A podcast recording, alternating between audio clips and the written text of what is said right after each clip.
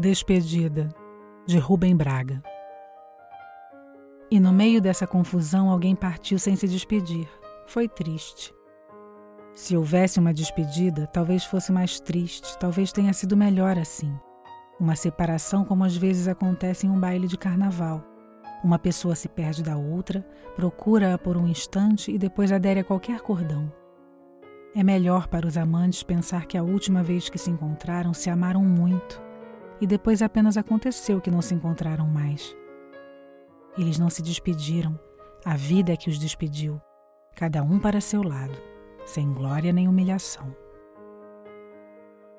Creio que será permitido guardar uma leve tristeza e também uma lembrança boa. Que não será proibido confessar que às vezes se tem saudades, nem será odioso dizer que a separação ao mesmo tempo nos traz um inexplicável sentimento de alívio e de sossego, e um indefinível remorso, e um recôndito despeito. É que houve momentos perfeitos que passaram, mas não se perderam, porque ficaram em nossa vida. Que a lembrança deles nos faz sentir maior a nossa solidão, mas que essa solidão ficou menos infeliz. Que importa que uma estrela já esteja morta se ela ainda brilha no fundo de nossa noite e de nosso confuso sonho? Talvez não mereçamos imaginar que haverá outros verões. Se eles vierem, nós os receberemos obedientes como as cigarras e as paineiras, com flores e cantos.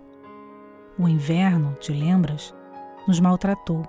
Não havia flores, não havia mar, e fomos sacudidos de um lado para o outro como dois bonecos na mão de um titereteiro inábil.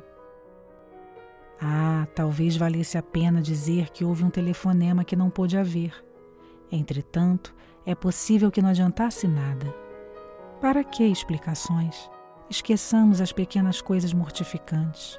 O silêncio torna tudo menos penoso.